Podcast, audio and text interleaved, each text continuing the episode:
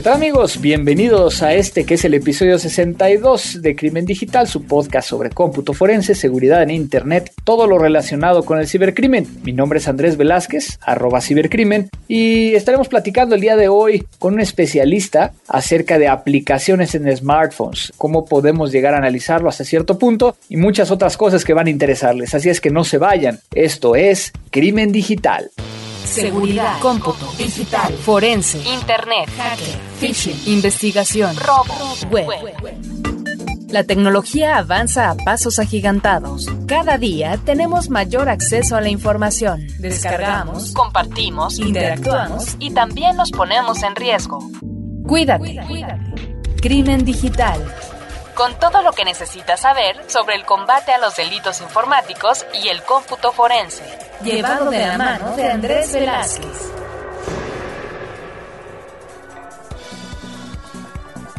Pues qué bueno tenerlos aquí de vuelta. Ahora estamos en febrero del 2014. Tengo algunas cosas que platicar con ustedes, particularmente para todos aquellos que estuvieron preguntando acerca de los cursos de SANS Institute en Estados Unidos, a los cuales ya les platiqué las razones por las cuales no vamos a estarlo dando de forma completa, es decir, 8 horas diarias durante 6 días. Sin embargo, ya me puse de acuerdo con SANS y les tengo información que puede llegar a ser muy importante, así es que no se vayan a ir. Y no quiero quiero dejar pasar el poder llegar a saludar a todos aquellos que vía nuestras diferentes formas de contacto nos están haciendo llegar comentarios, simplemente saludos. Por ejemplo, Mario Mijango desde Tampico, un saludo hasta Tampico, nos manda a saludar. Rodolfo Ceseña, Search Raptor Stealth, Mephisto Félez eh, hasta Chile, Rafael Casas, Mike Martínez, pero bueno, lo escribe MXRTINZ, Adrián Flores, Alfonso Núñez, Jesús Mascot, Richard Javier desde Bolivia Christopher eh, Forotoyaqueiru, creo, espero haberlo pronunciado correctamente, Ademir Midney Cuadros, Erika Salazar, José Arcadio Buendía, Edith López, Abigail de Jesús, Omar eh, W. Pot,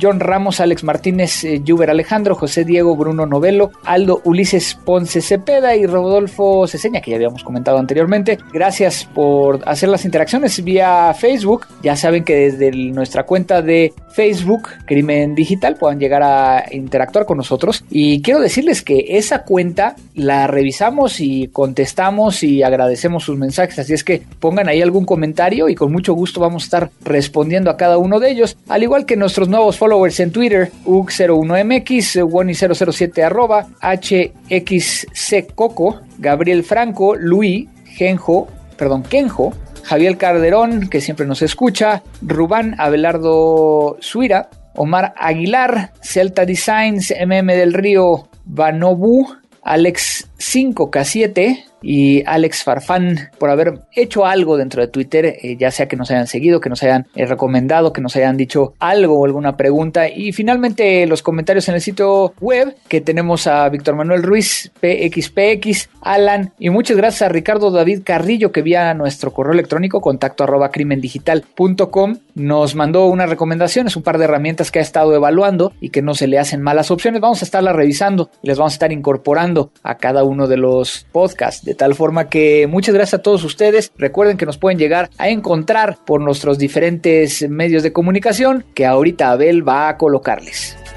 www.crimendigital.com en arroba crimen digital o búscanos en facebook.com diagonal crimen digital.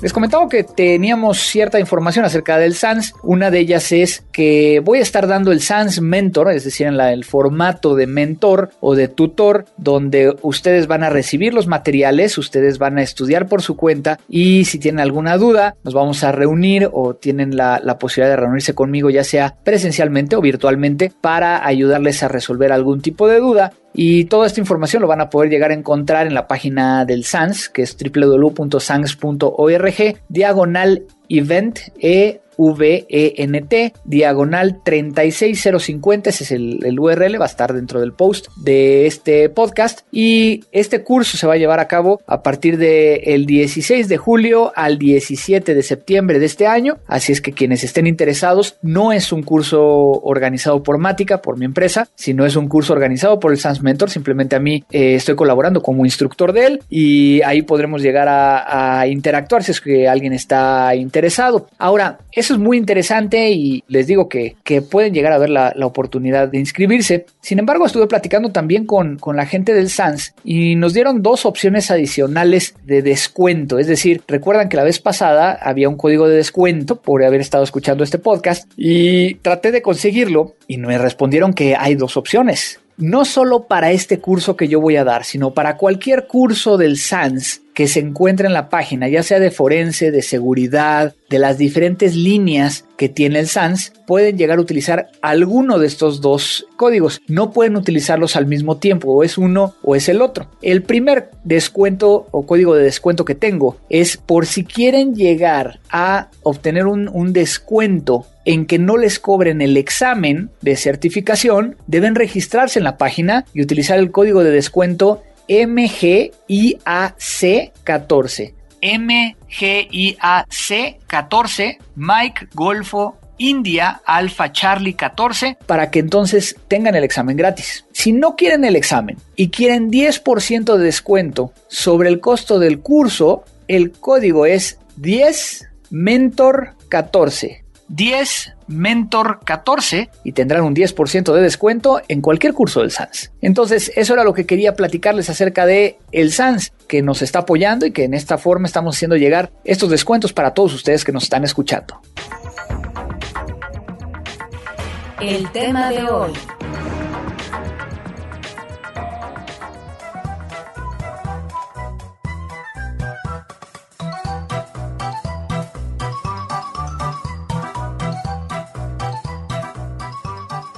Por otro lado, tenemos qué es lo que ha estado sucediendo con respecto al medio. Yo creo que una de las, noticias que más llamaron la atención estas últimas semanas han sido acerca de las aplicaciones que espían. Es decir, apareció una noticia de que Angry Birds era una de las aplicaciones que tanto en iOS como en Android estaba realizando fuga de información personal y que vale la pena comentarlo. Si bien de alguna forma hemos platicado anteriormente que cuando hablamos de iOS se considera en cuestiones de aplicaciones más seguro porque yo como programador tendría que pagar 99 dólares para tener acceso a subir una aplicación al portal o el App Store en este caso y en el momento en que yo termino mi aplicación y defino qué es lo que hace y a qué debe de tener acceso, es personal de Apple quien revisa que efectivamente no tenga acceso o que no esté haciendo cosas que no debería hacer la aplicación, siendo así que se toman un tiempo para poder llegar a publicarlo. Esto, si lo vemos desde una perspectiva, es muy importante porque nos permite llegar a que hasta cierto nivel sepamos que los datos no están siendo compartidos. A diferencia de Android,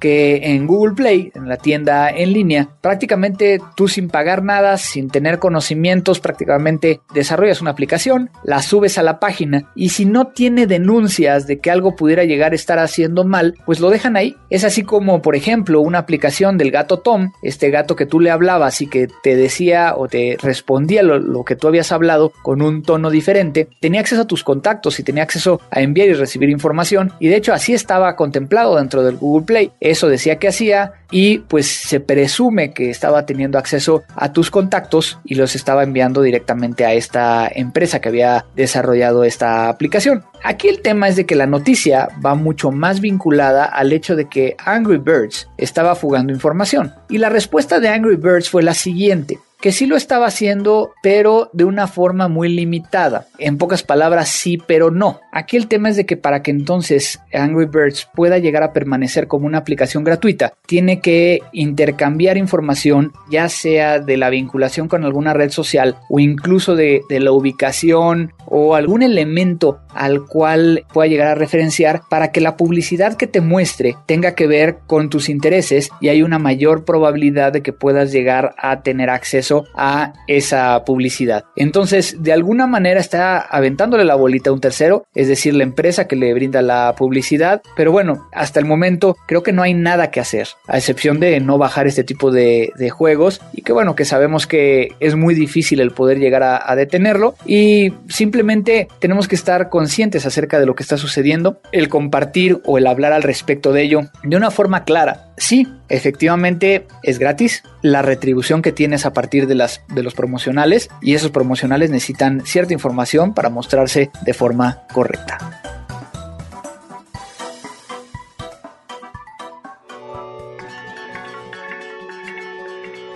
La entrevista.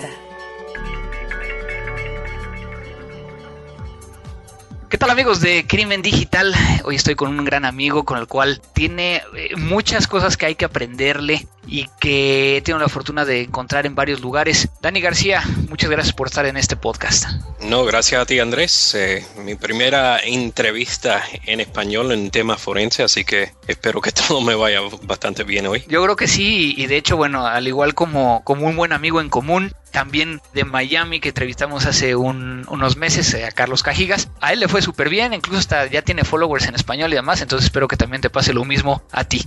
En este caso, bueno, como bien sabes, Dani, normalmente pido que mis invitados, mis amigos, se puedan llegar a, presentar y que expliquen un poco cómo es que iniciaron en este tema de, de, forense. Entonces, ¿qué nos puedes platicar de ti? Bueno, bien simple. Era policía de la policía de Miami. Bueno, no de la policía de Miami, pero del condado de Miami-Dade, aquí en la Florida. Eh, estuve ahí por casi 20 años. Empecé en el 1992 y ahora en febrero van a ser dos años que me fui de la policía. A veces me dicen que me he retirado temprano eh, o antes de tiempo me fui por varias razones eh, que, estaban pasando y eso dentro del departamento eh, financieramente y eso, pero básicamente durante los últimos siete años en la policía estuve de sargento de la sección de forense digital, bueno, Digital Forensic Section es, la traducción, y ahí estuve de el supervisor de ocho examinadores eh, o investigadores de tiempo completo y dentro de esa unidad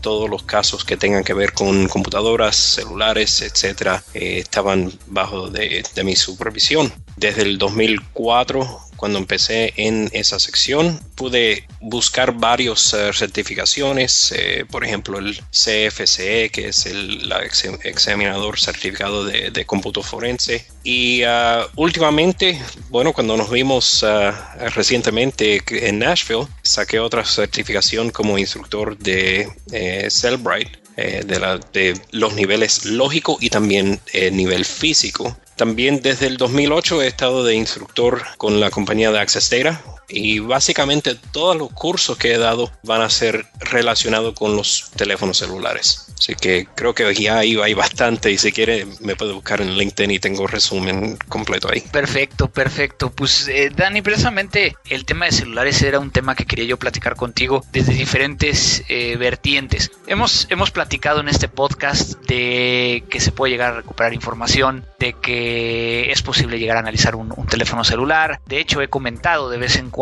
que un celular hoy en día tiene ciertos elementos muy similares a una computadora con un sistema sistema de archivos, folders y demás. Sin embargo, creo que se queda corta esa definición y hay mucho más que se puede llegar a, realizar dentro de un celular. Particularmente hay una cosa que, que, quiero llegar a platicar contigo antes de que entremos como a la parte central. Y es de que por lo menos espero que estés también de acuerdo conmigo, que cuando hablamos de análisis forense en teléfonos celulares, la parte de adquisición o generación de la imagen forense o como le quieras llamar en la parte de que en inglés es acquisition, no hay el mismo procedimiento de tener un protector contra escritura para acceder al dispositivo. Es decir, que es necesario poder llegar a, meterle cierto código para tener acceso. ¿Nos podrías llegar a ampliar un poquito al respecto? Bueno, muchos de, de, los teléfonos celulares eh, que hemos procesado por años son unos dispositivos que son dispositivos de estoraje, pero a la misma vez también son, más importante que nada, un dispositivo que usamos de comunicación.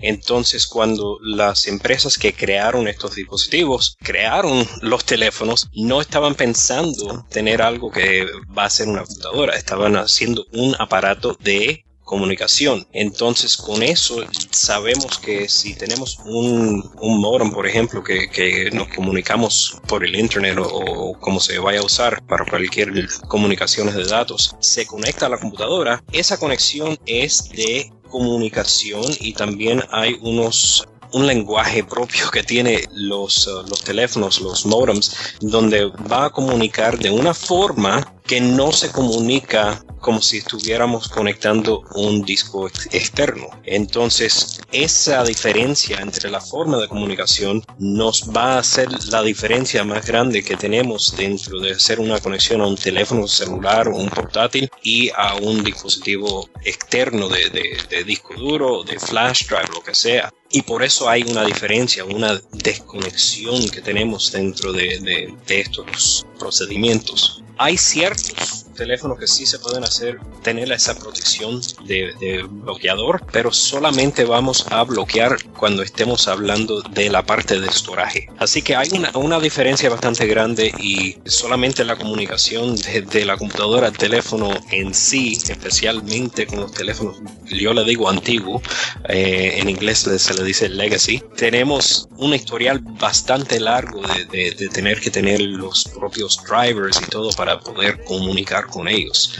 Eh, entonces sí hay unas diferencias eh, en eso. Incluso, bueno, en el caso de los smartphones, donde requerimos el poder llegar a, prácticamente bootear el teléfono con, con un... Eh valga la redundancia, con cierto código que de alguna manera sí podría llegar a estar generando un cambio en el teléfono, ¿no? Bueno, hay ciertos procedimientos que sí hay algunos cambios, pero a la misma vez tenemos que saber nosotros como examinadores, como investigadores, que esos cambios no están cambiando la parte de datos del usuario y eso es lo más importante. Sí, claro, claro, que, que, lo que nosotros estamos buscando es poder llegar a comprobar conductas que hace el usuario dentro de, del teléfono. Y dentro de estas conductas tenemos, por ejemplo, toda la parte que está alrededor de los archivos borrados dentro de un teléfono y lo hemos platicado en muchas ocasiones. Pero ¿qué pasa con, digo, en el caso de, archivos borrados o SMS borrados, sabemos que podemos llegar a recuperarlos, pero platícanos un poquito más qué pasa cuando borramos datos dentro de aplicaciones, cuando estamos, y a final de cuentas es un tema muy interesante, ¿qué pasa dentro de la aplicación? Ah, las aplicaciones sí son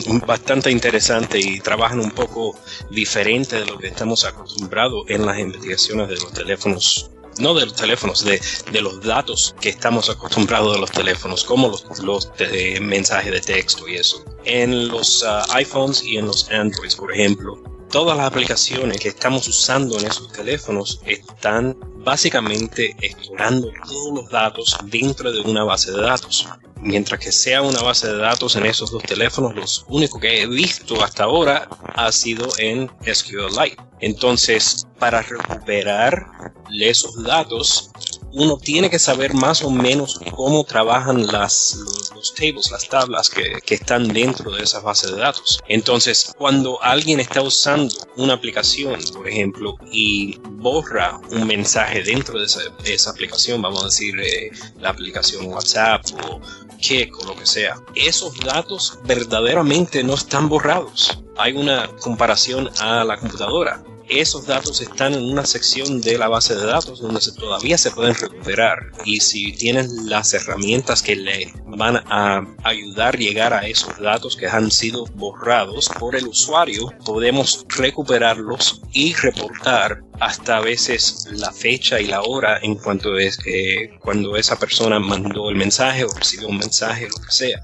Así que aunque diga que está borrado algo dentro de una, una aplicación, no necesariamente ha sido borrado, es solamente poder llegar a esa base de datos y recuperarlo con las, las, herramientas apropiadas. Y es ahí donde, donde hablamos particularmente, o trata, a, a, ayúdame a explicar, eh, estamos hablando de que, por ejemplo, hoy en día estas bases de datos que tú estás eh, mencionando son las famosas SQLite, que es una versión muy recortada y muy pequeña que requiere muy poco espacio. Entonces, hay algunas aplicaciones que cuando tú estés borrando información, pues ya no te lo despliegue en el teléfono, pero que siga guardándolo en la tabla. Bueno, básicamente, como le, había dicho, el WhatsApp o el Kik son dos ejemplos que todavía, aunque uno le ha dicho a la aplicación, por favor, borre esto, todavía está la, información ahí, es solamente poder llegar y recuperarla. Ahora hay una excepción a este proceso. Si hay, hay otra aplicación que le había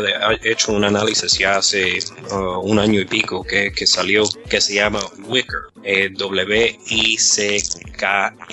Esa aplicación eh, le estaba diciendo a todo el mundo que la, estaba, que, la puede usar y es antiforense, que quiere decir que si uno usa esa aplicación y le está mandando un mensaje a otra persona que tenga la misma aplicación, todo va a estar cifrado. Esa es la promesa número uno. La promesa número dos es que en cuanto esa persona donde le ha mandado un mensaje, una foto, lo que sea, ha abierto el mensaje, automáticamente dentro de 30 segundos, 60 segundos o lo que uno le diga a la aplicación, va a destruir esos datos.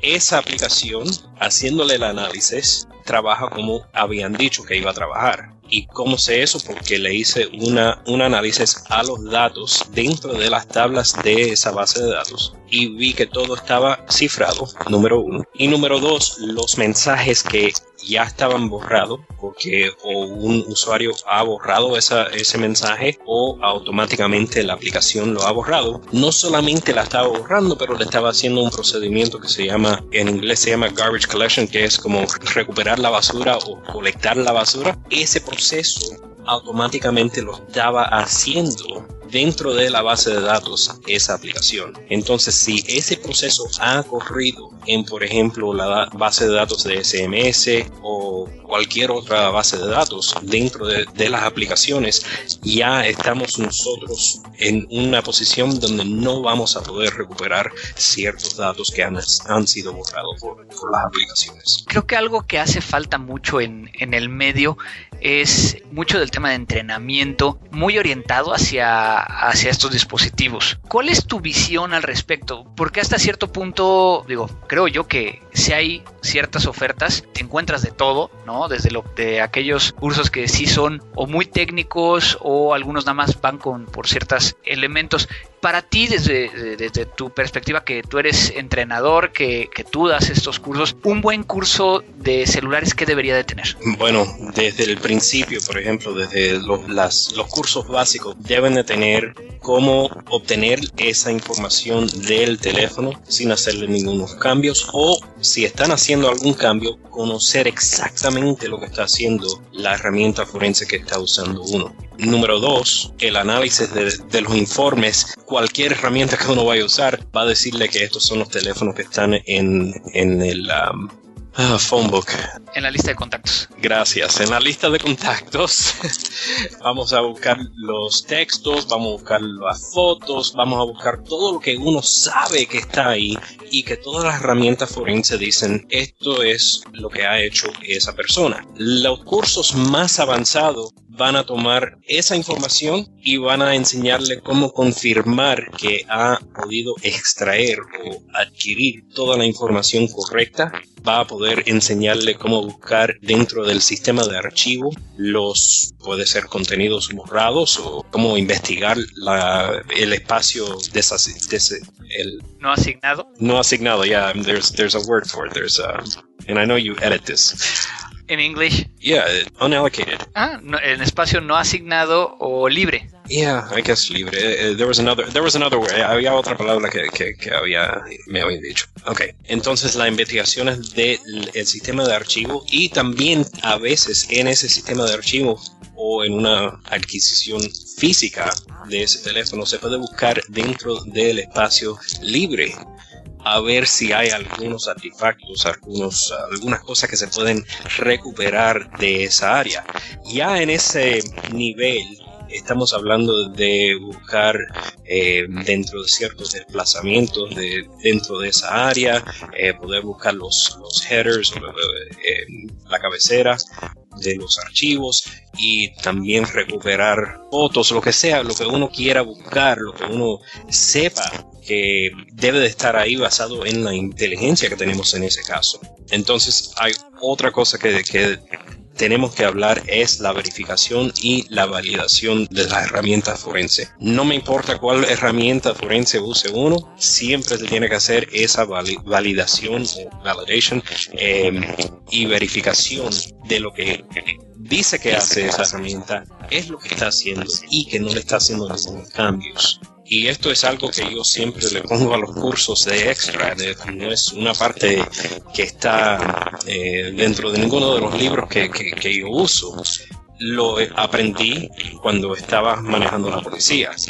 Y eso es básicamente buscar el mismo teléfono de lo, de lo que uno está investigando, ponerle algún contenido que es conocido y después de tener ese contenido conocido, esos datos conocidos dentro de ese teléfono, hacerle la investigación como si fuera un caso verdadero, a ver lo que se le puede eh, extraer a ese teléfono y también lo que se puede recuperar de ese teléfono, hacer los cambios a ese teléfono. Todo se tiene que verificar y validar, porque si no, cuando uno va a la corte, o tiene que hacer algún, eh, alguna presentación legal en un procedimiento legal, le pueden hacer esas preguntas a ver si verificó lo que había hecho con otro teléfono, con otro set de datos que, tiene de, prueba, lo que sea.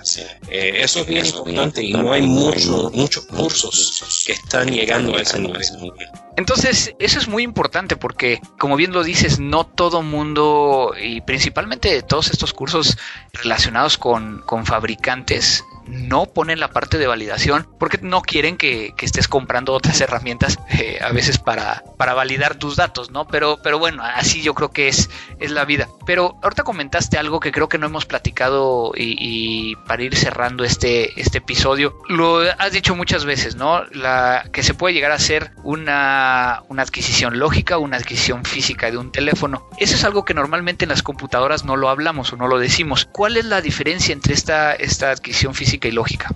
Bueno, la explicación más básica que puedo dar es eh, si uno abre el explorador de, Windows, por ejemplo, o el Finder eh, si está usando un Mac, lo que uno ve dentro de los archivos es lo que uno tiene acceso y eso es una vista lógica de esos archivos.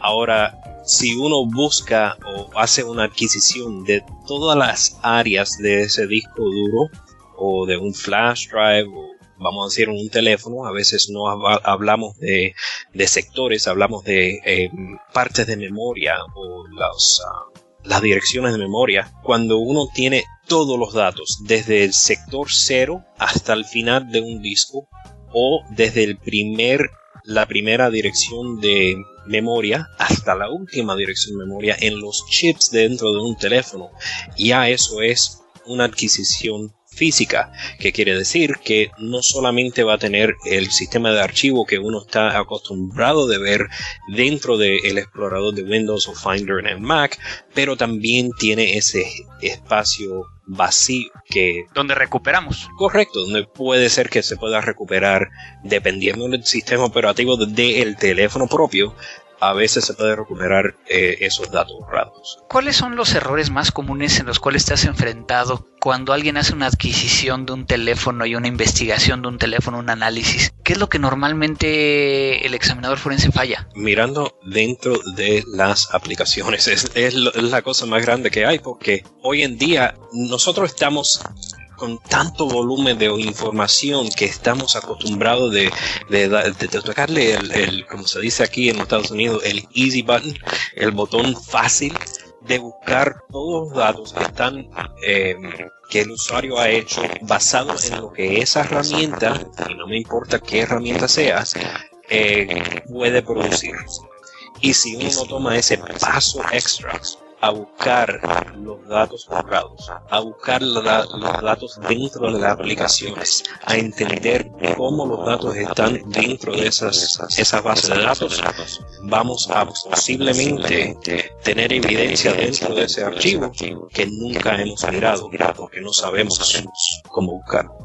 Dani, para terminar, pues no me queda más que agradecerte tu tiempo, tu conocimiento. Espero que, puedas llegar a regresar a este podcast y compartir un poco más de tus conocimientos, pero siempre doy la oportunidad. ¿Hay algo más que quieras compartir con, con los que nos están escuchando? No, porque si quiero agregar todo lo que tengo en mi mente, vamos a estar aquí por días y eso no tengo tiempo para todo eso. Así es, pero tienes cursos, ¿no? Que a los cuales eh, te pueden llegar a, a, contactar. Sí, hay cursos que, como soy contratista, siempre los cursos son de o de Access Data o de Cellbrite o de otras empresas donde yo voy y doy el curso y me vengo para la casa otra vez y espero al próximo curso. Eh, estoy en en una etapa ahora mismo donde estoy creando un curso para investigadores, no solo, no solo para el nivel forense, pero para los investigadores, para que sepan lo que deben de hacer en una escena donde están recogiendo una computadora, un, teléfono celular, un GPS o lo que sea, porque eh, creo que dentro de las policías aquí, por lo menos en los Estados Unidos, esos investigadores que son los primeros que llegan a las escenas son los que necesitan un poquito más entrenamiento, no solamente, no tanto los, los ah, investigadores forenses, pero, pero los, los policías que están haciendo el trabajo en la calle. Claro. Dani, ¿dónde te pueden llegar a localizar si es que tienen alguna pregunta o, simplemente para seguirte? Bueno, estoy en LinkedIn, si me quieren buscar ahí. El nombre mío es Dani García, estoy en Miami, en la Florida. También en Twitter estoy arroba Dan Miami. D-A-N-M-I-A-M-I, que ahí nos contactamos nosotros también, Andrés, así que si quieren buscarme por, la lista suya, seguro que me pueden encontrar un poquito más rápido. Perfecto, pues Dani, muchísimas gracias por tu tiempo, por estar en este podcast y espero, espero que nos podamos llegar a reunir pronto. Gracias, Andrés, muchas gracias. Gracias. Recomendaciones. En la recomendación del día de hoy traemos una aplicación de un fabricante que ya habíamos comentado. De hecho, tuvimos a su director o gerente general, a Jad eh, Saliva, aquí platicando con nosotros. Y es una aplicación de Magnet Forensics que es gratuita y ustedes pueden llegar a descargarla dentro de magnetforensics.com y es un web page saver. Es decir, captura y guarda una página web de cómo se mostraba en ese momento y que bueno, de alguna eh, forma no es claro todavía en cuestión de qué es lo que obtiene, en este caso obtiene un HTML, pero no genera, hasta donde estuvimos haciendo las pruebas, la parte de los hashes que habíamos comentado anteriormente que era necesario poder llegar a obtener. Pero a final de cuentas se está capturando cómo se está viendo la página y podría llegar a ser muy interesante para aquellos que están realizando este tipo de, obtención de información de una página web en cierto tiempo. Crimen digital. Y también, bueno, la que comentó eh, Dani en, en, la entrevista, simplemente para recordárselas, es uh, Wicker, es wickr.com, donde podrán llegar a encontrar esta aplicación para hacer más seguras sus conversaciones. Descarga todos nuestros episodios en www.crimendigital.com o suscríbete vía iTunes pues no me queda más que agradecer a todos los que han estado siguiéndonos por tantos años, a ti que estás escuchándonos en este momento, a Abel Cobos en la edición y producción de este podcast y pues recuerden que tenemos nuestra página web www.crimendigital.com donde pueden llegar a, dejar algún tipo de donación vía PayPal, simplemente para poder llegar a costear un poquito la parte de la edición como tal de este podcast. Y pues espero todas sus comunicaciones. Recuerden todas nuestras formas de comunicación vía Facebook. En facebook.com, diagonal crimen digital. Vía Twitter. En arroba crimen digital.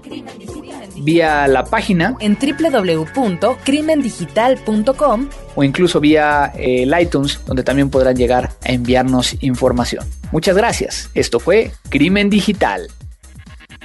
La tecnología avanza más y más cada día. Pero ahora ya estás preparado.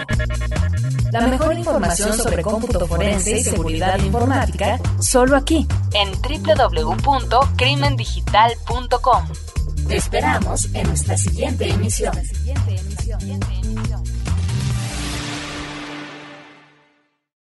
Hey guys, it is Ryan. I'm not sure if you know this about me, but I'm a bit of a fun fanatic when I can. I like to work, but I like fun too. It's a thing. And now the truth is out there. I can tell you about my favorite place to have fun. Chumba Casino. They have hundreds of social casino style games to choose from with new games released each week. You can play for free anytime, anywhere and each day brings a new chance to collect daily bonuses. So join me in the fun. Sign up now at ChumbaCasino.com. No purchase necessary. VGW. Void were prohibited by law. See terms and conditions. 18 plus.